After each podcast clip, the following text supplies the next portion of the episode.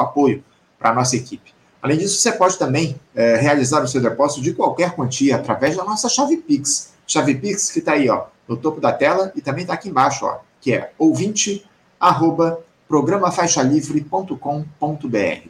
Mais uma vez, a nossa chave Pix é ouvinte arroba programafaixalivre.com.br. Sua contribuição é muito importante para que Faixa Livre siga fazendo jornalismo de maneira independente, comprometido apenas com os interesses da classe trabalhadora.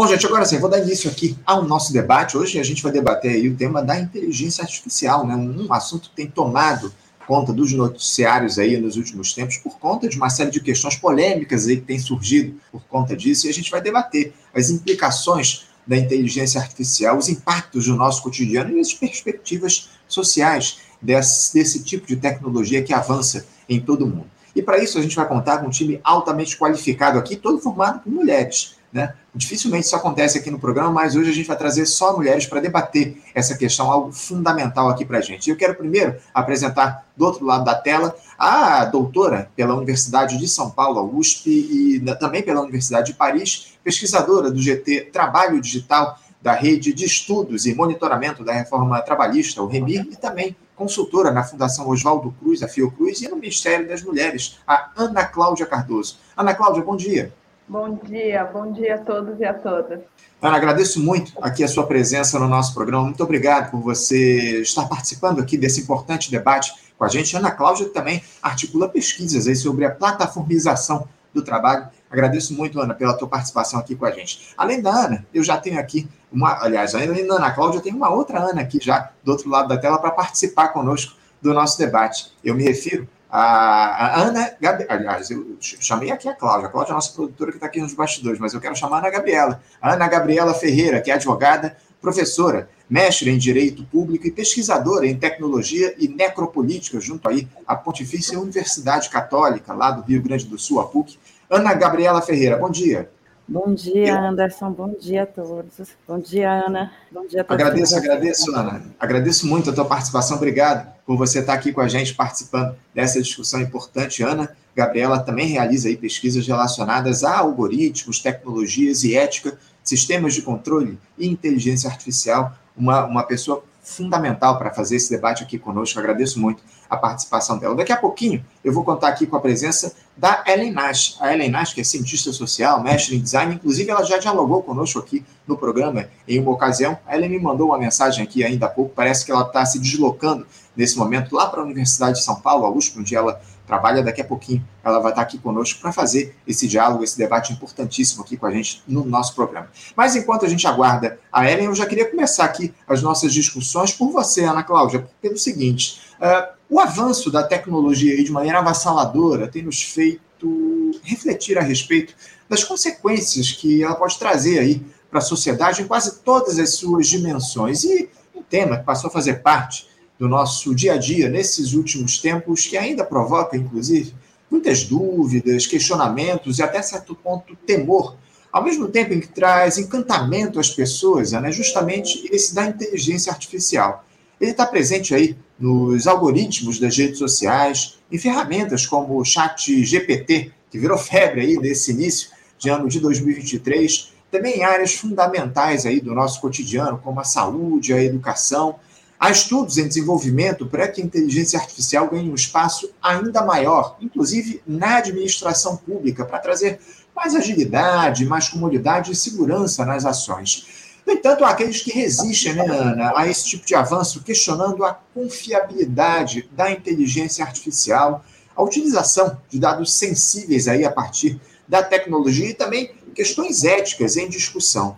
Uh, Ana Cláudia, diante de tantas questões. Primeiro, eu gostaria de que você nos dissesse como você caracteriza a inteligência artificial. É, ela traz mais vantagens ou desvantagens para as nossas relações sociais, para a vida em sociedade?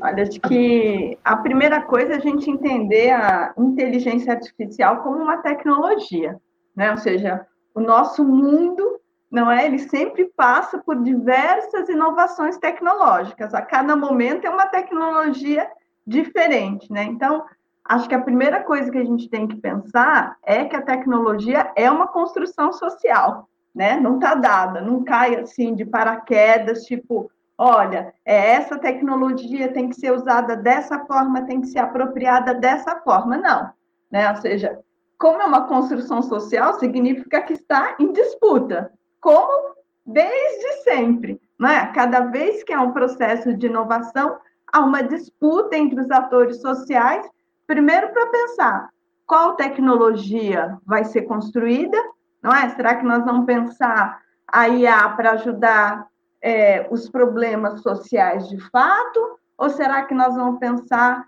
é, a inteligência artificial para que o capital possa cada vez mais se apropriar, não é? Uh, dos, dos bônus dessa tecnologia. Então, ela está em disputa, assim como qualquer outra tecnologia. Então, o que a gente tem que pensar é como esta sociedade vai usar a inteligência artificial, porque ela pode ser usada para diversos objetivos diferentes.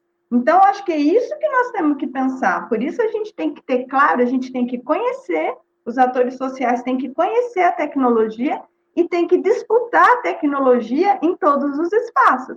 Se a gente for pensar, por exemplo, o mundo do trabalho, que é onde eu é, estou mais habituada a discutir, ela pode ser usada para eliminar postos de trabalho e ela pode ser usada para controlar cada vez mais os trabalhadores, ou ela pode ser utilizada para facilitar o trabalho, por exemplo. Então, está em disputa, então não dá para a gente dizer é bom ou é ruim. Se ela não for regulada, ela será ruim, porque ela será apropriada unicamente pelo capital. Por isso, não é que a gente diz que está em disputa. Agora, se ela for regulada e se a gente conseguir usá-la para de fato pensar uma sociedade justa, ela pode, sem dúvida nenhuma, contribuir para esse objetivo. Sem dúvida, é uma, como maneira como ela é utilizada aí, que ela pode se colocar em relação às sociedades, enfim. A gente vai fazer, inclusive, essa discussão, como é que o capitalismo utiliza essa inteligência artificial. Acho que é um tema fundamental para a gente trazer aqui no nosso programa. Ô, ô, Ana Gabriela, eu também gostaria que você nos dissesse aí como é que você vê a inteligência artificial impactando o dia a dia da nossa sociedade, as contradições que surgem a partir do advento da inteligência artificial, elas de alguma forma superam as vantagens que ela nos oferece? Como é que você vê a, a, a utilização da inteligência artificial nas nossas, na nossa sociedade?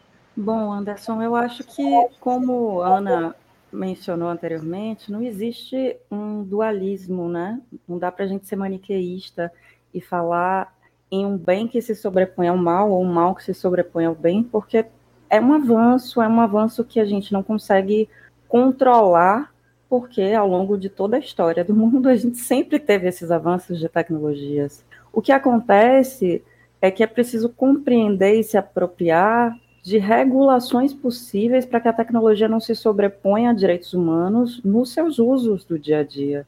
E isso afeta tanto a perspectiva trabalhista que a Ana mencionou, ou as perspectivas de regulação e circulação de pessoas, de segurança pública, por exemplo, a gente pode ver, saiu ontem o Anuário Brasileiro de Segurança Pública, e a gente sabe que a insegurança, a violência especificamente, cresceu assustadoramente nos últimos anos, de forma correlata ao uso também muito ampliado de tecnologias de monitoramento de biometria e reconhecimento facial em todo o Brasil. O que é que isso diz para a gente? Que essas tecnologias estão sendo utilizadas muito mais para outra finalidade de controle do que para a finalidade declarada. É esse o ponto que eu acho que é preciso observar sempre. A tecnologia em si não é boa ou ruim, mas o objetivo do uso daquela tecnologia e os limites ao uso da te daquela tecnologia tem que vir de uma instituição que objetive organizar direitos fundamentais. Ela não pode se sobrepor a garantias. E é esse o ponto que a gente precisa discutir. Sem dúvida, sem dúvida alguma. Muito bem colocado, Ana. E você, Ana Cláudia, porque quando a gente trata de tecnologia, e como eu citei aqui anteriormente, a gente automaticamente está falando de capitalismo. Não há avanço tecnológico descolado da lógica da acumulação de capital, lamentavelmente. A partir do advento da inteligência artificial, Ana Cláudia, você acha possível a gente dizer que há um, o capitalismo está num novo estágio, digamos assim, o da colonização de dados, visto aí que os dados das, pessoas também se transformaram em ativos altamente lucrativos nesses últimos tempos. Como é que você vê aí ah, o capitalismo nesse momento em que a gente tem o desenvolvimento da inteligência artificial? Uhum. É, eu acho que, é, como a gente diz, nem 8 nem 80, né? nem a gente transformou tudo, nem tudo está da mesma forma, até porque nunca é da mesma forma, porque exatamente a cada momento histórico, novas tecnologias são produzidas e vão transformando o capitalismo, mas mantendo a sua base. Né? Então, a gente sabe que a intenção do capital é exatamente ter lucro. E, para isso, uma das possibilidades é o controle da força de trabalho. Na realidade, é reduzir o tempo de rotação das mercadorias, né? E a gente sabe que a inteligência artificial ajuda isso. Então, eu acho que tem uma discussão, né? Ah, e agora nós estamos numa sociedade do conhecimento, né? Tudo é imaterial, não há mais força de trabalho, não há mais valia. Então, não, né? Na verdade, nós temos tudo, né? Como diz, para a gente ter um software, a gente precisa do hardware, porque senão não funciona. Então, na realidade, é, nós temos sim uma mudança, sem dúvida nenhuma, mas nós temos também é, a mão de obra continua sendo necessária, né? Então, todas as plataformas, todos os aplicativos, todos os programas são produzidos por pessoas, né? E infelizmente produzidos por pessoas em condições de trabalho cada vez mais precárias. Porque aí, voltando ao que a Ana Gabriela falou, né? Se nós estamos num contexto de um estado de bem-estar social, essa tecnologia ela é regulada de uma forma. Agora, se nós estamos num contexto de um estado neoliberal, essa tecnologia é regulada de outra forma. E nós estamos num contexto neoliberal. Então, o capital ele continua uh, se reproduzindo a partir da exploração da força de trabalho, isso continua, mas, sem dúvida nenhuma, a gente não pode desconsiderar que hoje em dia os dados, como dizem o tempo todo, é o novo petróleo. Realmente é, né? Ou seja, o capital ele consegue valorizar, né? Se valorizar em função dos dados. Por isso é tão importante, né? É, que a cada é, ação nossa mediada pela internet, cada vez mais as nossas ações são mediadas pela internet, o capital precisa que a gente fique bastante tempo conectado para que ele possa, não é, se apropriar dos nossos dados, né? Possa, né, de fato, se apropriar dos nossos dados, porque esses dados, sem dúvida nenhuma, vão ser usados pelo capital, não só para a própria empresa poder criar o que a gente diz de uma capacidade preditiva, não é? Então, ah, agora eu consigo ver bem como que essas pessoas funcionam para poder fazer uma propaganda direcionada para essas pessoas, mas muitas empresas também se apropriam desses dados para depois vendê-los para outras empresas, não é? Então, sem dúvida nenhuma, por isso que a questão da regulação é importante. Hoje em dia, essa questão dos dados é essencial. Sem dúvida, esse tema da, da regulação, inclusive, que a Ellen faz uma discussão muito aprofundada isso. A Ellen, sobre isso. A Ellen está aqui já conosco, vamos tentar conversar com ela mais uma vez. Ellen, vamos ver se teu áudio melhorou aqui para gente. Você me escuta bem, né? Eu te escuto, eu só não sei, eu testei o microfone, mas ele, ele mostrou assim, só que eu não sei o que está acontecendo aí. É, o teu áudio está muito abafado, a gente até consegue te ouvir, mas ele está muito abafado o áudio, fica difícil a percepção. Você está no computador, não é, Ellen? Estou. E, e, eu não consigo entrar pelo celular. Porque... Você não consegue acessar pelo celular, né? Não, se fosse Zoom eu conseguiria, mas StreamYard está um pouco complicado.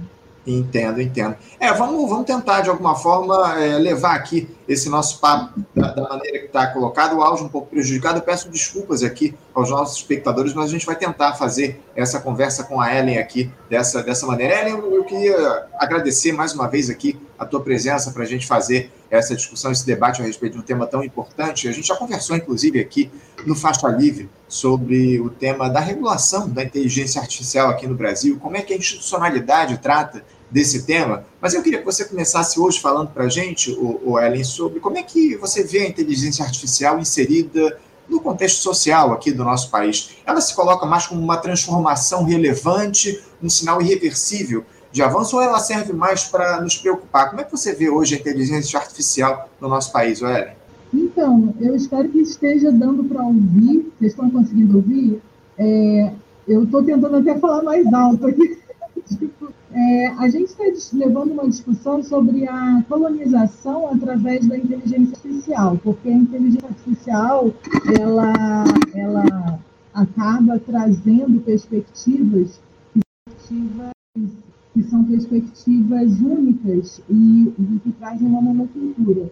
Então, assim, se a gente, no meio da comunicação e das artes, a gente já é, chamava atenção para o fato da gente ter uma é, essas coisas de jabá, né, de, de você ter uma, uma, uma, um direcionamento do gosto, um direcionamento da opinião, um direcionamento numa série de coisas, agora com a inteligência artificial a gente tem esse problema, porque o sistema computacional ele é pervasivo, né, e ele passa para a gente como, como essa visão como se fosse neutra, que o problema não está na tecnologia, mas, na verdade, a tecnologia, ela, ela vem de um planejamento feito por humanos, né? Então, assim, ela, ela, ela, o risco que ela apresenta não é esse risco apocalíptico né, que os, os, o, o, pessoal lá da, do Vale do Silício é, romantiza, romantiza, romantiza né, é, traz uma romanticização da inteligência artificial e aí fala, ah, isso vai, vai ser melhor do que a gente e tal. Não é exatamente isso. É, o risco é um risco de, de pasteurizar cada vez mais e, e, fazer com que a gente, com que as outras perspectivas fiquem suprimidas. Então, estou falando de coisas mais sensíveis, né? Do ponto de vista da regulamentação, eu já comentei aqui de outra vez que a gente tem um, um aspecto assim muito é, que está ainda num plano muito formal, teórico, que sempre pode é, sempre pode caber é, manipulações, né? Porque no sistema jurídico a gente tem muitas manipulações. E, e, essas questões aí que foram tocadas, né? Por exemplo, a questão da vigilância e é, o que a gente vê, por exemplo, é que esses sistemas eles são é, lucrativos, né? Então, isso aí a gente já vê na indústria há muito tempo, né? Ah, poderia ter veículos é, elétricos, não seria interessante acabar com os bondes, é, sabe? Mas a indústria do petróleo precisa desse desastre, né? desse desastre ecológico. E aí a gente pode falar de vários outros, vários outros, outros fatores da indústria. Então, hoje a gente está vivendo também uma, é, assim, ontem eu estava numa discussão com um grande grupo, até que eu fui para a Amazônia para pensar numa é, ativista e tal, e, e, e, o que a gente está tá vendo é que, assim, os processos democráticos de consulta, eles podem estar sendo feitos assim meio pro forma, né, mas assim,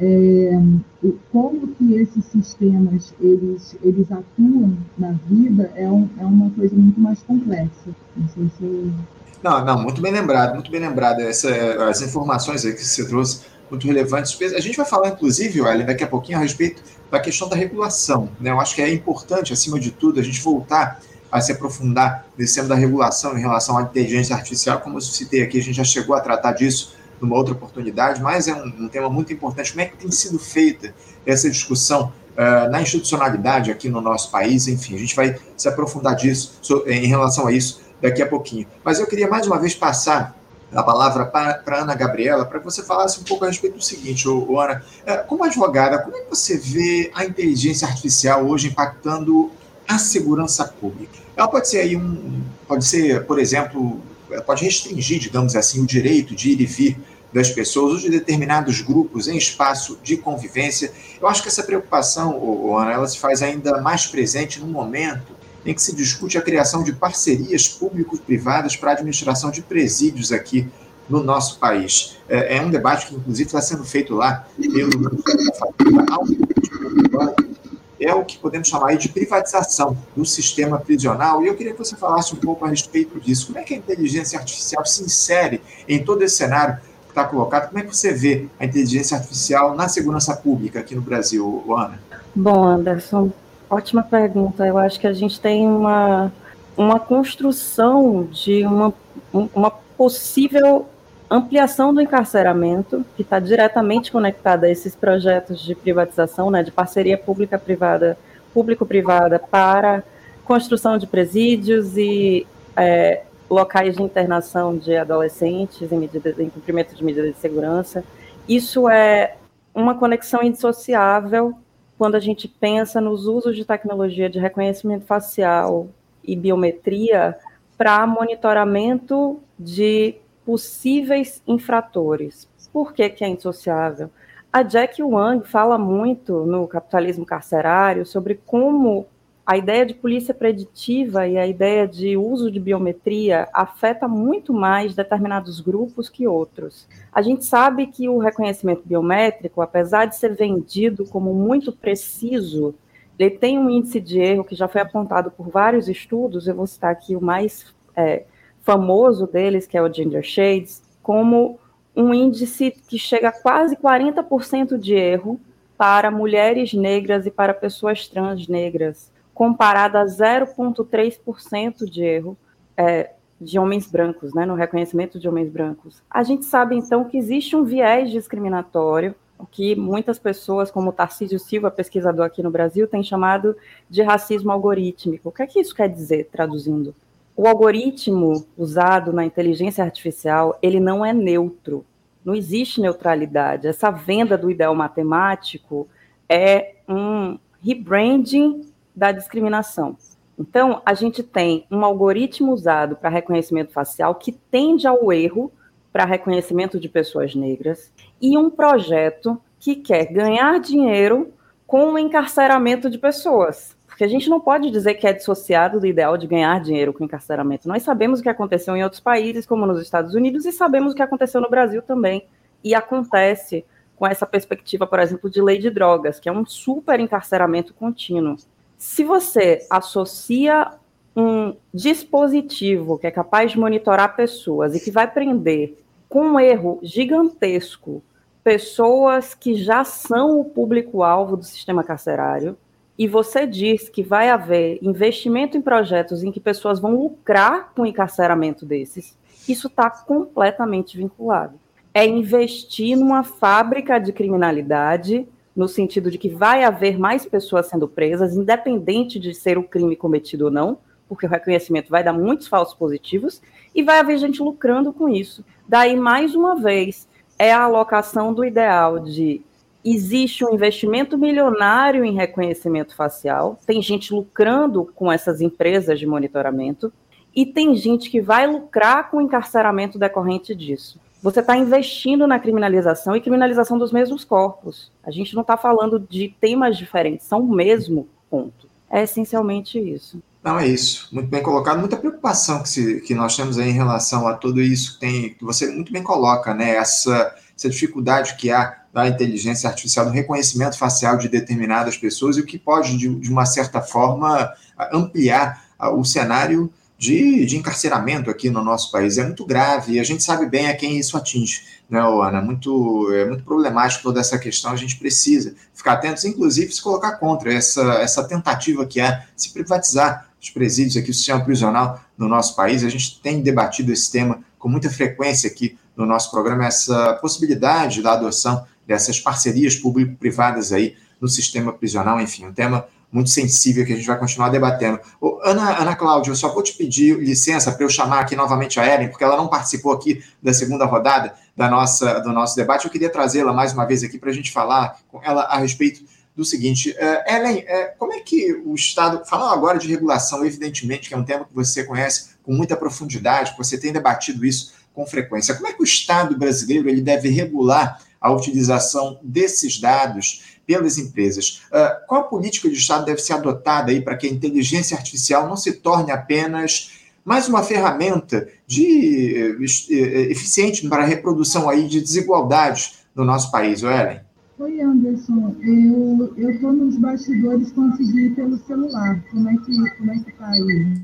É, eu estou vendo aqui, ó, a Ellen, eu vou, eu vou até colocar aqui. Ellen, você me escuta agora? Eu estou te escutando, você está me escutando?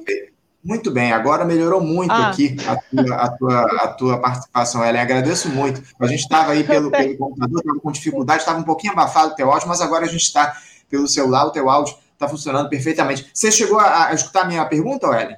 A sua pergunta, por favor, repete que eu estava então, fazendo essa troca.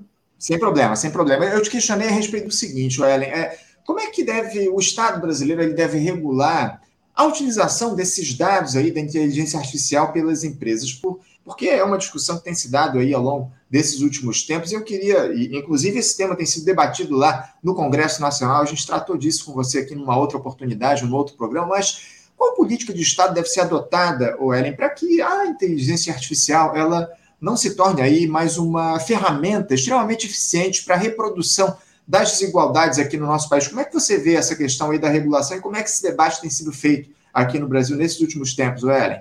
Oi, Anderson, obrigado, bom dia, desculpe aí pelos problemas técnicos. Então, sobre essa questão, a gente conversou da outra vez, as iniciativas de regulamentação, elas são louváveis, são ótimas, elas estão procurando contornar, sair de um, de um aspecto meramente teórico para aplicações práticas, é, sair de uma, de uma política de muita flexibilização que, que ajuda mais as empresas do que, o, do que os cidadãos para uma.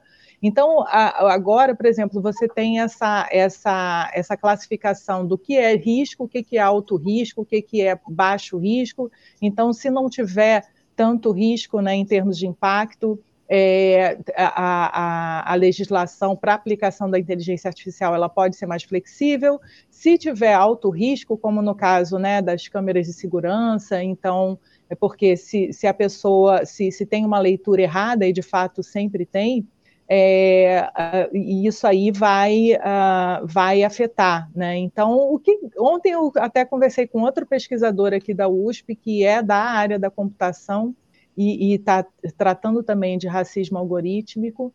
E, assim, a gente tem um problema que a legislação não vai conseguir tocar, ou pelo menos não está tocando ainda, que é um problema das infraestruturas. Né? Então, assim, é, o que, que acontece? Por que as infraestruturas, né, a, a, a infraestrutura de dados, e a gente nem vai falar ainda de, de questões mais políticas ou geopolíticas, que são as infraestruturas né, dos hardwares e, e, dos, e dos recursos e tudo mais. Mas, assim, a, o que a gente tem nas infraestruturas é, são, são dados que eles já vêm enviesados pelas práticas sociais racistas, pelas práticas do passado é, e tudo mais. Então, o que acontece? Por conta disso, você vê o, o, Google, ele, é, você não consegue mais, se uma pessoa pesquisa primatas e aí quer achar gorilas ou o que tem sobre gorila, você não consegue mais, porque eles não conseguiram corrigir o erro né, de, de ter pessoas negras de pele retinta serem, serem confundidas com gorilas. Eles não conseguiram corrigir esse erro, ou seja, não conseguindo corrigir, eles, eles pararam com eles, é, assim, eles eliminaram né, é, é, esse termo é, o mesmo, por exemplo, com as câmeras de segurança. É, tem muita leitura errada, tem vários estudos que a, que a Ana Gabriela citou, e, e, tem outros estudos que mostram mulheres e, e pessoas é, de cor, elas são mais confundidas, né? a leitura é menos, como, como menor acurácia. Então, tudo isso tem a ver com a base de dados, tem a ver com as práticas sociais, e também foi muito bem lembrado uma questão que a gente pensa é, esses, esses, dias, ah, assim, algumas semanas, essa coisa toda da inteligência artificial, eu tive em vários debates diferentes, inclusive na IBM, e aí uma pessoa, uma pesquisadora afro-americana, é, que está no, no, time de inclusão, né, para tentar resolver, é, assim, tentar evitar que tecnologias ruins sejam, sejam apresentadas, né? Então, assim, tem essa coisa do tecnosolucionismo, né? Então, por exemplo, o tecnosolucionismo, e foi muito bem lembrado porque os pesquisadores já estavam tratando disso, mas sem estar com um vínculo com a, com a enfim, com, com o mercado, né?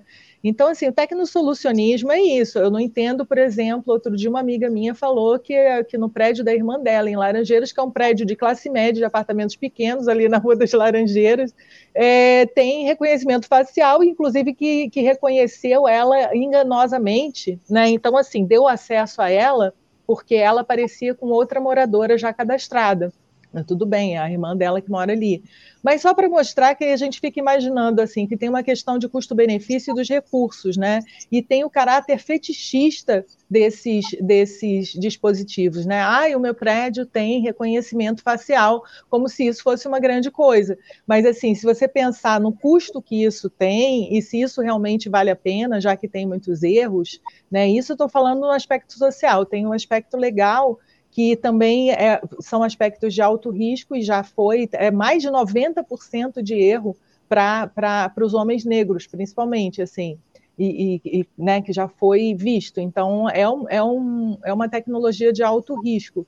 Então, tudo isso, uh, e outra coisa que, que eu estava comentando que eu não vi na regulamentação, mas que eu acho interessante, é que, na verdade, nos debates já está se falando, a gente precisa auditar os algoritmos. Então, assim, o que, que acontece? O mercado, ele, ele apresenta como se fosse um novo dispositivo, você não, não vai, é, você não, não entra em todo um sistema de, de filtragem para você ver se um dispositivo, se um novo, uma nova marca de telefone celular deve ou não entrar no mercado. Por exemplo, né? Porque é um dispositivo, é, um hardware, né? Mas para a inteligência artificial, a gente precisaria sim de ter uma, uma de, de ter essa auditoria e de ter um relatório que dados treinaram essa inteligência artificial, porque até por uma questão, sei lá, aplicação na saúde, né? Se os dados foram treinados com pacientes na Noruega e, e é para aplicação em câncer de pele, e aí vai aplicar no Brasil na África, né, é um produto, vira um produto aquele software né, de inteligência artificial para um reconhecimento.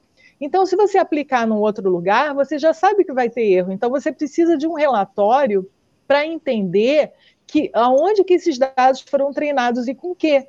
Né? Então, assim, ah, isso aqui é para reconhecimento de de atividades humanas, mas qual, qual foi treinado? Ah, com os filmes de Hollywood desde o início. Bom, tudo bem, só que os filmes de Hollywood não têm pessoas negras em, no protagonismo, né, principalmente os mais antigos. Não, a mulher vai estar sempre na cozinha, vai estar sempre cuidando, sabe? Se você for pegar em termos de massa, né, de, de massa, quantidade de dados, você vai ter isso. Então, o que a gente precisa? A gente precisa que isso seja regulamentado, isso ainda não. Assim, se fala muito da transparência, da explicabilidade, que são, são conceitos que, que foram levantados ali no GDPR e que o LGPD também né, tem esse, é, esses conceitos, mas assim, na prática ainda ficou muito abstrato.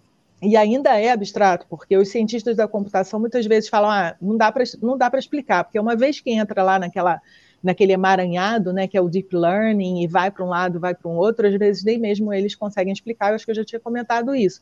Mas, de uhum. qualquer forma, é, todos, esses, todos esses fatores foram elencados. Agora, o que a gente precisa realmente colocar na prática é essa questão da auditoria e de relatórios descritivos sobre as inteligências artificiais, a gente precisa saber quem está adotando essas, essas inteligências artificiais aonde, porque, assim, se as empresas né? Tipo, em 2018 eu estava numa aula na, na bioética, na, é, apresentando um trabalho, e, e aí uma, uma aluna, porque eu falei, ó, agora o, a informação, o, o, o tratamento é informação.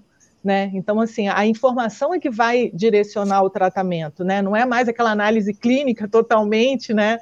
né? Porque se você tem, ah, a Angelina Jolie resolveu tirar o seio e tirar o útero, por quê? Porque é informação processada através de dados e, e previsões e etc. Então, a, uma das alunas falou assim: ah, minha irmã trabalha numa multinacional e, e ela, eu acho que eu comentei isso da outra vez, que ela está é, é tá com risco de perder o emprego.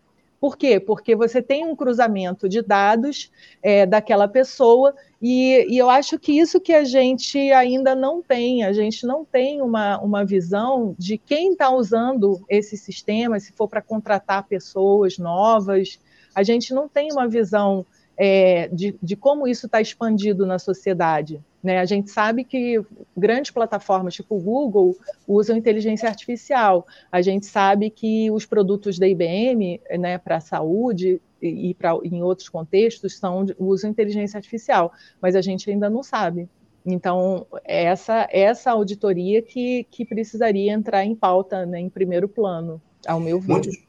Muitos questionamentos, muitas dúvidas aí, muitas, muitas questões que a, a Ana Ellen trouxe aqui para a gente a partir desse tema da regulação da inteligência artificial aqui no nosso país. O, o Ana Cláudia, eu queria mais uma vez é, te passar a palavra, porque é, o mundo do trabalho também ele é altamente afetado pela inteligência artificial. A gente tem observado. Antes disso, só, só lembrando aqui a vocês, a gente está no debate, então vocês fiquem à vontade para fazerem é, falas a respeito das participações de uma ou de outra, enfim, podem interromper aqui à vontade. Alguma lembrança que eu nem cheguei a fazer aqui no início da nossa discussão. Mas voltando a falar uh, em relação à inteligência artificial no mundo do trabalho, ou, é, ou Ana, a gente tem observado aí esses dias uma greve dos atores lá de Hollywood através do seu sindicato, temendo justamente o uso da inteligência artificial pelos estúdios de cinema, o que levaria aí à precarização dos trabalhos e à exploração da imagem desses profissionais na avaliação deles. Uh, Ana Cláudia, como é que essa tecnologia influencia as novas formas de organização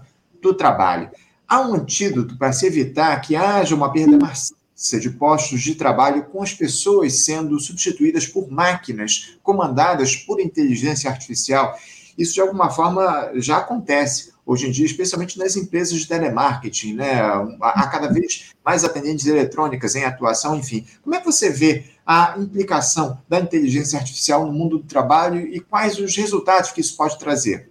Ah, só aproveitando um diálogo aqui com a Ellen, com a Ana, né? Eu acho que é bem lembrado essa questão que eu também falei um pouquinho no começo, essa história do fetichismo, né, da tecnologia. Na realidade, se a gente retomar lá o de onde vem, né, do iluminismo, né, que era exatamente o fetichismo da ciência. Agora a ciência é neutra, é objetiva, é verdadeira, é o único conhecimento válido, né? E aí lembra, né? A ciência era europeia, branca e masculina, né? Então todos os outros saberes eram desconsiderados, né? Porque eram subjetivos, etc, etc.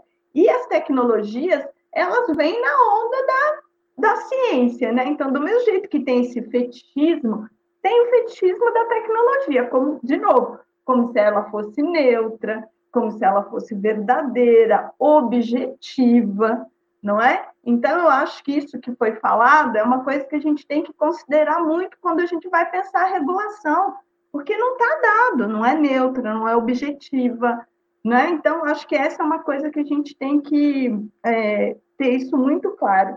E uma outra coisa também que a Ellen falou, né? A gente percebe, por exemplo, nos processos no Tribunal Regional do Trabalho, que os trabalhadores uh, plataformizados, né, abrem processos, né, contra, por exemplo, a Uber, contra a 99, a iFood, etc. E os juízes mais interessantes pedem exatamente uma auditoria é, do algoritmo, né? Então, o que acontece? Quando o juiz faz esse pedido, é, primeiro, claro, a empresa vai se recusar, dizendo que não pode, porque é a alma do negócio, não sei o quê, mas quando ela vê que realmente vai acontecer, o que, que ela faz? Ela faz um acordo, né? Ela faz um acordo exatamente porque se a gente conseguir auditar, a gente vai saber exatamente quantas horas esse trabalhador, trabalhador trabalhou, não é? Quanto ele recebeu, etc. Nós vamos saber tudo, porque é isso. Se nós estamos falando um mundo que é cada vez mais digital, significa que as empresas têm cada vez mais informações dos trabalhadores. Porque as empresas sempre tiveram, porque é isso, não é? Para ter o controle, se a gente pensar lá no início da Revolução Industrial, o que, que era? Para ter o controle, era necessário colocar todos ali no mesmo espaço para que o capataz ou o gerente pudesse fazer esse controle. Só que como a tecnologia foi se desenvolvendo, é uma tecnologia que possibilita o capital manter o controle dos trabalhadores e manter o controle do processo de trabalho, mesmo espraiando esses trabalhadores para outros países ou como no caso das plataformas de trabalho, né, que os trabalhadores estão espalhados. Então, é, por isso que essa tecnologia tem que ser regulada. Ela não é neutra, ela não é única, ela não é verdadeira e ela tem que ser regulada em todos os espaços. Se a gente pensar é o mundo do trabalho, um, um, um, as empresas são microcosmo do macrocosmo. Então, tudo que nós estamos falando para as relações sociais nos diferentes âmbitos, a gente vai falar também no local de trabalho, né? Então, é, o, todas as empresas, até porque é uma tecnologia, né, e é uma tecnologia cada vez menos cara,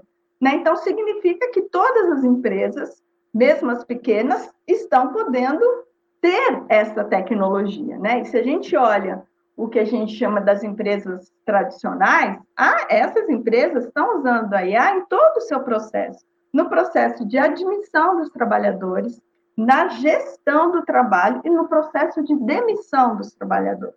E quando a gente começa a ler a propaganda dessas empresas uh, de IA que estão oferecendo o seu trabalho, sei lá, para um Bradesco, por uma Volks, não importa, é, como que é a propaganda dessas empresas? Ah, agora, é, com a IA, com toda a tecnologia, você vai ter um processo de admissão dos seus trabalhadores muito mais objetivo, não é? é uh, onde vai ser menos necessário a avaliação subjetiva. Mas quem disse que a gente quer isso? Não é? Quer dizer, eu vou contratar alguém, agora eu não posso mais fazer a, a entrevista com os trabalhadores que eu vou contratar, porque agora tem uma inteligência artificial que é objetiva e é ela que vai fazer essa. Então, assim, e, e, ao mesmo tempo a gente viu vários processos, por exemplo, contra a Amazon, né? É, não a Amazon Mechanical Turk, né? Que é onde tem o micro trabalho, que depois a gente pode falar mais disso, mas a Amazon que tem os seus. É, que, que vende os produtos, né? Uh, que tem os seus galpões lá, o que aconteceu? O processo contra a Amazon, porque ela começou a demitir os trabalhadores, é, todos né, a partir de um processo digital. Então, ele vai lá, tem uma avaliação cotidiana dos trabalhadores, e aí ela vê qual é a produção de cada trabalhador, ou seja, quanto tempo que um trabalhador leva para sair do local dele, ir até onde ele pega o produto, registrar o produto, levar o produto para a parte onde vai ser entregue. E aí, foi lá, fez, ah, não, olha, a Ellen realmente esse mês não produziu, né? Manda embora. Agora, não avalia, por exemplo, a Ellen pode estar grávida. E aí, óbvio que se ela está grávida, ela não vai ter a mesma produção que outra pessoa. Ou ela pode, naquele mês, estar tá doente, ou ela pode estar tá menstruada e ela precisa mais tempo usar o banheiro. Então, assim, nada disso é considerado. Nada disso. Ela teve uma produção menor, vai embora, ela ainda é avisada digitalmente, ela nem precisa conversar com o chefe dela. Então, tudo é colocado é, como se fosse o melhor dos mundos, não é? Agora tudo é objetivo. Nossa, olha, tá aqui, ela foi mandada embora, mas tá aqui o relatório do trabalho dela, não é o chefe que é mal que está querendo mandar ela embora. Né? Então, eu acho que quando a gente olha a tecnologia, eu acho que essa questão da quantidade de emprego, sem dúvida nenhuma, cada nova tecnologia, essa questão se coloca, não é? Então, se a gente pensar, por exemplo, há 15 anos atrás, com a discussão da, das máquinas na colheita da cana, Claro que é importante ter máquina na colheita da cana, gente. Quem conhece o trabalho da colheita da cana sabe a necessidade de que esse trabalho não exista mais. Agora, a questão é o que, que o Estado, o que, que a sociedade faz para que esses trabalhadores que foram afetados por essa tecnologia possam se reinserir no mercado de trabalho. Essa é a questão, porque tecnologia sempre vai existir. E claro que sempre vai eliminar posto de trabalho, não tem, tá, tá dado. Agora, o discurso no início não era que bom, nós vamos ter que vamos ter tecnologia, isso vai liberar o nosso tempo de trabalho para que a gente possa dedicar o nosso tempo para outras questões importantíssimas para ação política, para o lazer, para a família. Que ótimo! Agora, para isso eu preciso de novo de uma regulação. Então, preciso de uma regulação, primeiro, para redução da jornada de trabalho, né? Óbvio que a gente pode trabalhar bem menos do que a gente trabalhava antes, porque senão o que, que vai acontecer? Nós vamos ter um percentual monstruoso de trabalhadores desempregados e, de outro lado, o percentual monstruoso de trabalhadores trabalhando 10 horas por dia. Porque com a tecnologia ele trabalha em qualquer local. Então, claro que eu tenho que ter uma regulação para a redução da jornada de trabalho. Eu tenho que ter uma política pública de profissionalização das pessoas que estão, de funções que estão desaparecendo, para que elas possam ocupar as novas funções. Então, o que a gente está dizendo, de novo, desde o começo, é que é uma disputa. E a sociedade precisa dizer qual é, qual é a sociedade que a gente quer. Se a gente quer uma sociedade mais igualitária ou mais desigual. Então, que a tecnologia vai continuar afetando o trabalho do ponto de vista da qualidade e o emprego do ponto de vista da quantidade, isso é claro. Agora a questão é como é que eu regulo essa tecnologia e como é que eu. Ah, então, agora vamos investir mais no setor da saúde, da educação, que é onde a gente sabe que precisa de mão de obra. Então, não está dado.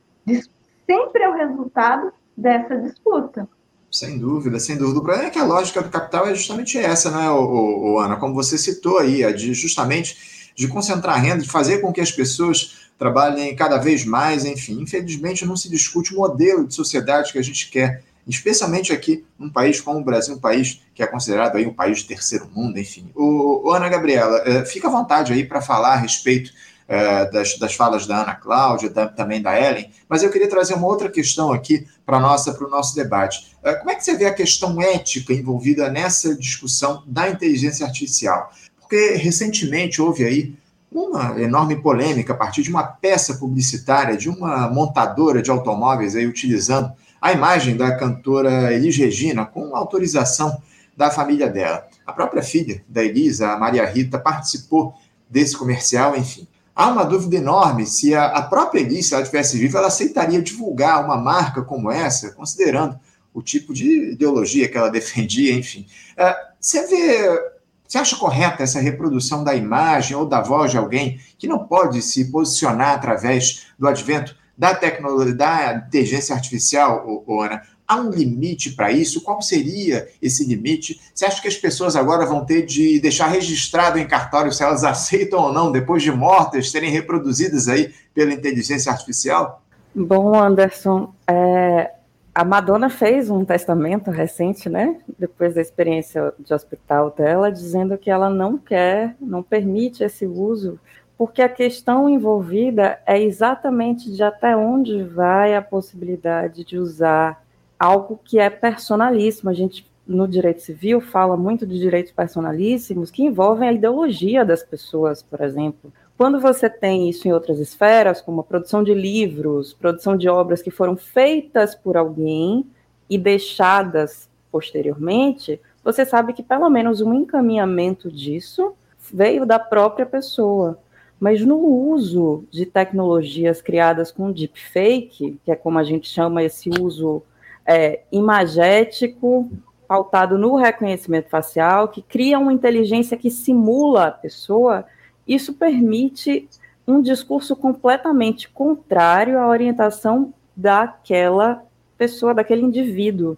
A questão ética tem muito mais a ver com é possível permitir que a imagem seja modificada e manipulada quando ela se contradiz com o que a pessoa arguía em vida do que uma questão da própria tecnologia. Porque, veja, isso podia acontecer em outras esferas. Isso podia acontecer. Você podia ter alguém que publicasse um livro, um manifesto, uma música e que não quisesse que essa música fosse cedida para direitos de determinada é, gravadora ou de determinado grupo, e isso é cedido posteriormente. Acontece que a imagem, a voz, os traços da pessoa trazem uma característica de convencimento do público que é muito maior. É muito mais sutil, você tende a acreditar que aquilo ali é de fato a ideologia de quem estava naquela representação. Então, as discussões são muito no campo dos direitos personalíssimos. O que me preocupa muito é como a manipulação disso pode se dar não só para pessoas que já partiram, né, pessoas que já morreram, mas para pessoas ainda em vida. Por exemplo, tem se discutido muito, tem uma peça recente de, de propaganda em que se tem discutido muito como o uso de imagens biométricas de crianças postadas na internet podem gerar a possibilidade de construção de deepfakes dessas crianças adultas. E como isso impacta na vida dessas pessoas, inclusive com as possibilidades de que essas imagens sejam usadas para falsificação de documentos, para o, o veto à entrada de pessoas em outros espaços, para a inserção desses dados falsos em sistemas de monitoramento, porque aquilo ali é biometria, você consegue, a depender da, da, da forma de tecnologia que você use, plantar os dados biométricos de alguém num sistema de segurança e assegurar que essa pessoa seja presa sem ter estado no espaço. Como é que você vai refutar isso se a lógica do algoritmo ela é opaca, ela não é não é cristalina para quem está de fora. É isso que o que Ana e Ellen falaram. Tem uma opacidade muito grande no algoritmo, porque o que é produzido e, e a própria a própria auditoria sobre isso é uma auditoria sempre limitada ao interesse da empresa, que alega muitas vezes estar protegida pela ideia de direito autoral. A criação daquele algoritmo seria parte do negócio e por isso não seria possível ceder à auditoria do código, porque isso revelaria como o próprio negócio funciona. Mas isso é um risco extremado. A gente não sabe até que ponto os dados biométricos podem ser manipulados e com que finalidades. E considerando que a gente vem de uma noção extremamente é, nociva do aprofundamento neoliberal, né? O neoliberalismo ele se torna cada vez mais agressivo. Ele tende a criar uma sociedade que é cada vez mais agressiva e que suprime cada vez mais direitos fundamentais. Não tem como esperar algo positivo disso. Eu ouvi a Ana falando e fiquei pensando nas plataformas de contratação que tem critérios nota, notadamente discriminatórios e que não abrem quais são esses critérios, que falam de testagens que às vezes se reduzem a um público X, Y, Z, então elas não abrem a, os crivos reais de nota atribuída para cada composição da pessoa que faz parte daquele processo seletivo. Tem uma denúncia contra uma plataforma muito famosa aqui no Brasil que diz que essa plataforma tende a rebaixar a nota de pessoas que são mulheres, pessoas idosas, pessoas com maior tempo de formação. Por quê? Porque é mais fácil incluir alguém com um perfil específico no sistema de exploração que aquele contratante deseja, do que incluir alguém que vai requerer uma proteção social maior e que tem uma experiência, uma capacidade de exigir direitos também um pouco maior. Mas isso não é algo que é dado é uma percepção que pesquisadores têm feito em espaços distintos. A gente está correndo um risco de ter uma manipulação cada vez maior dos nossos dados e da utilização disso para diminuir nossas possibilidades de escolha e de. Você, você perguntou na, na outra rodada sobre como o, o a, a, inteligência artificial acaba limitando o acesso a espaços. No, no momento público, limita o acesso a espaços porque pessoas negras, sabendo que podem ser presas, por exemplo, deixam sair. Porque você sabe que a chance de erro é muito maior. Numa entrevista de emprego, um aplicativo como esse limita a sua possibilidade de chegar à entrevista, ao primeiro momento da seleção. E você não pode sequer questionar isso. Por quê? Porque o fundamento daquela exclusão, ele é opaco. Você não tem acesso a isso. Então você deixa para lá e se forma um mercado cada vez mais excluído de pessoas, que são as pessoas que vão ser submetidas depois aos subempregos e vão, como Ana falou e ela mencionou, estão trabalhando 10 horas para sustentar a possibilidade de uma estrutura que está lá selecionando quem vai demandar menos empenho social da organização. Mas a gente vê que isso tudo tem a ver com a logística das organizações que usam esse tipo de ferramenta com essa finalidade. Não é isento. Então, o problema não é só da tecnologia, é que a tecnologia está servindo ao interesse do capital. E, como sempre, isso tende a ser destrutivo para caramba. Não tenha dúvida. Aí a gente volta para a discussão da regulação, né? A gente precisa, acima de tudo, ter uma regulação muito criteriosa. Essa discussão, essa, os algoritmos, enfim, tudo que é utilizado, ele tem, tem que ser colocado de maneira muito clara. E há um outro problema aí que depois disso, evidentemente, quando surgir, quando se é, construir a regulação desse, da inteligência artificial aqui no nosso país, cria-se um novo problema, que é justamente o da fiscalização. A gente sabe muito bem que o Brasil tem problemas sérios de fiscalização em diversos setores da nossa sociedade. Enfim, é um, tema muito intrincado. Eu queria uh, trazer aqui para discussão, eu queria tratar com você, Ellen, a respeito justamente disso, dessa questão, mais uma vez, da questão da regulamentação que está em discussão aí. Como é que você vê, a partir disso que a gente trouxe, a regulamentação, o controle dos excessos que podem ocorrer por conta da utilização da inteligência artificial. Esse debate tem tido participação da sociedade, da academia. Como é que anda, Ellen, essa discussão e como é que os excessos eles podem ser barrados a partir da regulação da inteligência artificial? Anderson, é, então, eu eu estou achando interessante porque eu conheci a, a Ana Gabriela e a Ana Cardoso na EGI, e, e, e, e, assim me convidaram para uma mesa para discutir o marco legal, mas eu não sou, é porque eu não sou a típica pessoa assim para essa discussão de marco legal, porque eu é, tenho trazido assim que para mim discutir só a legislação é uma perspectiva tecnicista e que a gente a, a discussão de inteligência artificial ela está cada vez mais interseccional então, assim, se a gente quer discutir inteligência artificial, a gente deveria discutir a regulamentação da inteligência artificial, a gente deveria discutir a regulamentação é, da, da, da mineração, sabe? A gente deveria discutir a regulamentação. A gente está falando, é, por exemplo, do sistema financeiro, né? Então, assim, essa coisa ah, de que tem que impostar grandes fortunas. Então, outro dia eu fiquei sabendo assim, ah, em São Paulo tem pessoas que gastam meio milhão no sistema de segurança é, automatizado, né? Então, assim, é uma cidade que tem, né, que, que as desigualdades são gritantes, e, e aí a gente fica pensando justamente assim, você tem, as pessoas gastam meio milhão, e é interessante, né, para o para a indústria, mas assim, quantas pessoas estão gastando esse, esse montante e se a gente poderia ter essa, esse, esse, esse recurso investido na sociedade de outra maneira? Né? Porque um dos problemas da que até vale a pena, acho que a Ana falar desse é, desse universal income, né? Que é tipo como fala o, o, o um salário universal para todos, né, que foi pensado em função né, inteligência artificial, ela vai, ela vai é, tirar muitos empregos, né? Se pensou também é, nesse impacto, porque o sistema financeiro também precisa, na, na verdade, todo o sistema precisa que as pessoas estejam com algum poder de consumo. Não só as pessoas precisam comer, se locomover e fazer coisas, mas elas precisam também estar é, tá conectadas a esse sistema de alguma maneira.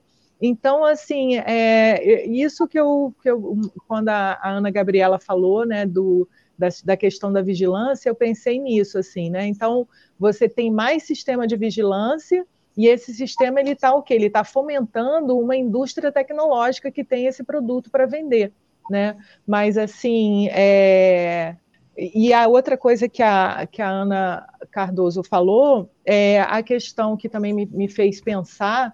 É, tem um filme aí, tá, estava disponível, é, não, acho que eu não devo fazer propaganda de plataformas de filme, mas assim, se chama Indústria Americana. E ali é bem, é bem, interessante porque você vê que é uma narrativa é, é, dessa indústria mostrando assim, os seres humanos está é, tá uma situação verídica dentro de uma fábrica, mas claro, mesmo sendo verídica, você tem toda uma construção ali, né? Então, assim, é uma é um filme que mostra as pessoas, os conflitos culturais, né? Uma, uma, uma indústria é, chinesa se instalando na, nos Estados Unidos, então tem trabalhadores chineses e trabalhadores americanos. Enfim, e, e o interessante disso é mostrar que eles falam assim: está vendo? As pessoas são muito complicadas. A gente pode automatizar isso tudo e botar robôs, né? para fazer esse trabalho, e aí você não tem que discutir direito trabalhista, você não tem que discutir é, o que, que, é melhor, é, é toda esse, esse, essa, é, essa qualidade. Né? E aí, eu, assim, o Zygmunt Bauman falava disso de uma maneira muito interessante, tem um, tem um, uma, uma, entrevista que ele deu para o Observatório da Imprensa, né, muito bacana, e ele, fala, e ele falou disso, assim, que o. E também no, livro dele que ele fala da, da, globalização, as consequências humanas. Ele falou disso, que assim, o, o, nos anos 90, com o neoliberalismo e com, e com o crescimento né, desse sistema computacional, é, tudo foi transferido para a nuvem. Né? Então, assim, as empresas elas deixam de ter um compromisso com o território e com os trabalhadores, elas passam a ter um compromisso com os investidores. Né? Então, aquilo tudo que está na nuvem é o que importa. Né? Então, assim, o que, por isso que tem empresas que você liga. Aconteceu isso quando eu estava, enfim, fora do Brasil, em alguns lugares. Você liga para a empresa e aí a ligação vai lá para o sei lá, vai lá para a Índia, para algum lugar na Índia ou para o Panamá, sei lá, vem um, uma, uma. Então, assim, você está com um serviço que ele não está mais localizado, né? ele está pulverizado. Uhum. É, então, assim, eu saí um pouco dessa, dessa sua pergunta de regulamentação para falar que é, que comentar essas, essas questões, porque também outra coisa sobre que eu acho que a, a, a Ana Gabriela e a Ana Cardoso também falou, nessa questão dos impactos. Né? A Cat O'Neill, ela lembrou isso, assim, ah, porque os sistemas são opacos, mas isso eu estava conversando ontem com um pesquisador da USP, que é, que é esse pesquisador que também está procurando olhar para o racismo algoritmo, mas é da área da computação, e isso, isso permanece, é, permanece que é o seguinte, o sistema é opaco, não importa quem ele vai prejudicar, o, o que a, a medida de, de eficácia desse sistema é se ele é capaz de apontar ah, ele é capaz de apontar que aquela pessoa ela tem, ela pode ela pode ter uma propensão, ela pode, enfim, ser esse criminoso, ou essa pessoa, ela não ela não teve a, a produtividade necessária.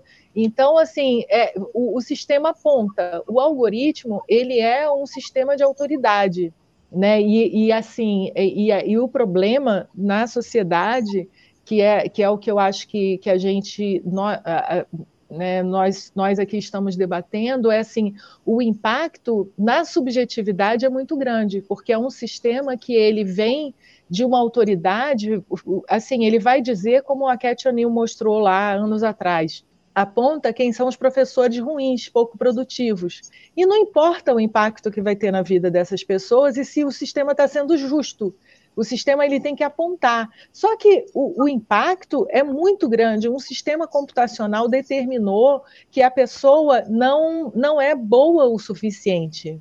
Né, que ela não é uma boa profissional, ela já está há anos, e assim, ela vai conseguir outro emprego depois disso, ela pode estar condenada para a vida, porque um algoritmo decidiu que ela é, não é boa o suficiente, sabe? E aí isso vai rolando né, vai rolando. Então, a, a questão toda desse de, é isso. A gente tem que tem que ainda ver como que vai aplicar essas auditorias, porque a Ana trouxe um caso né, real que assim dentro da, do sistema jurídico existem manipulações e as, e, e as, empresas vão tentar fugir disso. E é como que a sociedade se posiciona? Bom, vocês, a gente está fazendo esse, essa conversa aqui, a gente precisa levar mais essas conversas e, e pensar em estratégias, isso até em termos de, de Ministério da Comunicação, pensar em estratégias que, que traga esse debate para o grande público de uma maneira mais informada, é, que não precisa ser tão intelectualizada, mas é, talvez pensar em maneiras que, que, que gere uma discussão mais ampla é, porque as pessoas. Isso desde que saiu o LGPD, lá em 2018, é, a, assim, eu estava em debates e comentava isso, assim, é, é, uma, uma, advogada falou, ah, essa, essa lei é revolucionária. Sim, ela é revolucionária, mas assim, como que a gente faz com que as pessoas possam acessar esses direitos que estão ali, porque ainda é uma coisa muito distante, muito sofisticada. Né? Claro. É, não, talvez seja inclusive este o centro do nosso debate. Como é que a gente vai conseguir ampliar essa discussão para a sociedade, levar ao grande público esse tema e, e, em termos em que a sociedade possa fazer essa discussão de fato. Ô, ô, Ana Cláudia, eu quero te passar, a gente está chegando aqui ao finalzinho do nosso debate, eu quero te passar a última palavra para te deixar à vontade para falar a respeito desses temas aí que foram trazidos. Ó, inclusive, antes de eu passar a palavra a você, ó, a Cristiana Oliveira, ela faz aqui, ela manda uma mensagem dizendo o seguinte, ó, eu vi esse filme que a Ellen citou há um tempo atrás e realmente mostra essa realidade que ela citou. Vale a pena assistir para quem possui essa plataforma. Está aí a Cristiana se posicionando, falando que assistiu ao filme que a Ellen citou. Enfim, agora, ô, ô, Ana Cláudia, eu queria te passar a última palavra para que você ficasse à vontade para dialogar a respeito desses temas que foram trazidos, especialmente da questão da ética, que a, que a Ana Gabriela falou agora há pouco. Como é que você vê essa discussão, a utilização da inteligência artificial por, por plataformas, enfim, a partir de, de pessoas que não podem se posicionar ou, ou a utilização sem a devida autorização das pessoas. Fala um pouco a respeito desse tema da ética, por favor, relacionado à inteligência artificial. Tá, falar várias coisas, uma delas é a questão da ética. É, porque eu acho é, uma coisa que já foi falada aqui, acho que tem várias questões. Por exemplo, os usuários, né, que utilizam as diversas plataformas, né, de relação social, de trabalho, de pesquisa, tá claro para essas pessoas que enquanto elas estão utilizando uma plataforma, seus dados estão sendo apropriados? Está claro para as pessoas? Acho que a primeira questão é essa. Não, não está claro. Não está claro. Está claro que, sendo apropriado, o que, que as plataformas vão fazer com esses dados? Não, não está claro. Então, a gente já tem duas questões é, fundamentais. Pode estar tá na legislação, mas como que os usuários vão saber, como já foi falado, o que está na legislação?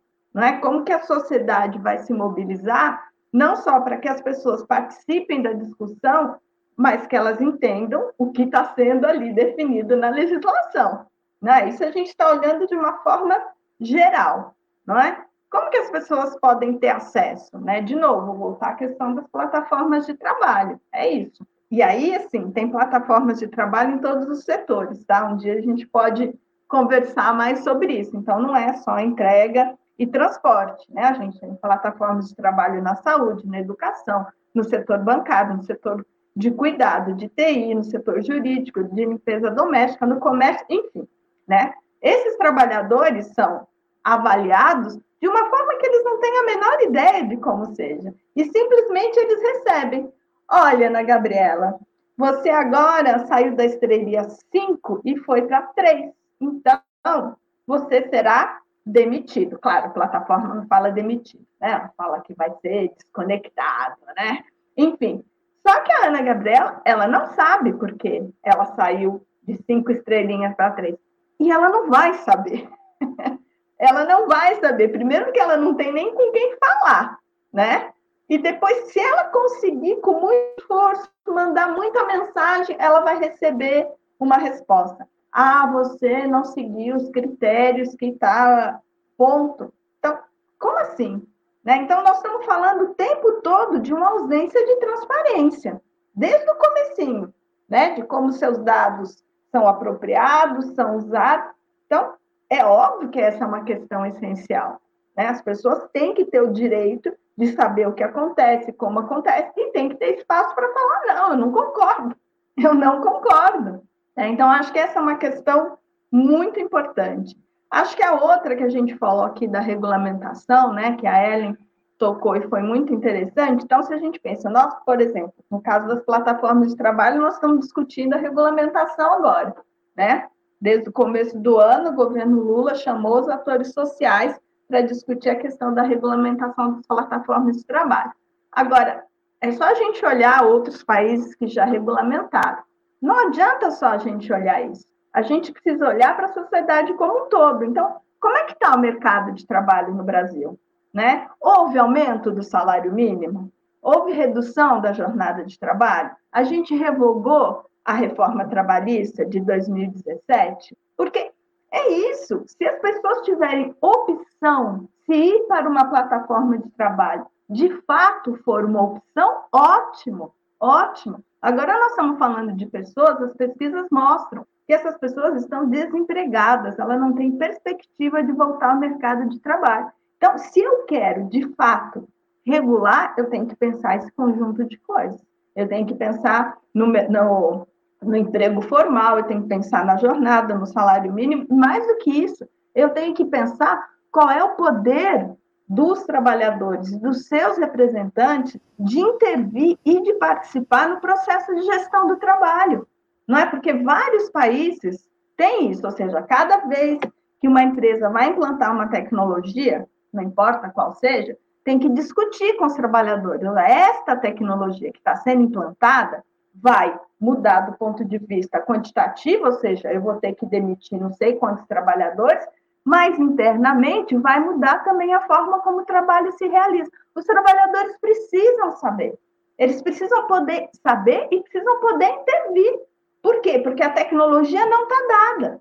Ou seja, eu posso negociar como a tecnologia vai ser usada no local de trabalho. E aí a gente tem que pensar, e aí não é de agora, né? Se a gente pensar desde o toyotismo, a gente tem uma gestão do trabalho cada vez mais quantitativa. E essa tecnologia que está aí, a algoritmo, etc., ajuda a que essa gestão seja cada vez mais quantitativa. E aí, quando nós estamos falando disso, nós não estamos falando só de prejuízo para os trabalhadores, nós estamos falando dos consumidores, não é? Então, se a gente pega a IA, que é usada nas empresas para fazer as métricas de desempenho, né? Então, vai avaliar quanto tempo o Anderson levou, uh, o Anderson é um enfermeiro, quanto tempo que o Anderson levou em cada leito que ele foi, que ele passou durante o dia. Mas é uma métrica. A preocupação é quantos leitos o Anderson passou. A preocupação não é qual foi o resultado do trabalho do Anderson? Será que ele ficou 15 minutos a mais no leito? Mas é porque a pessoa precisava.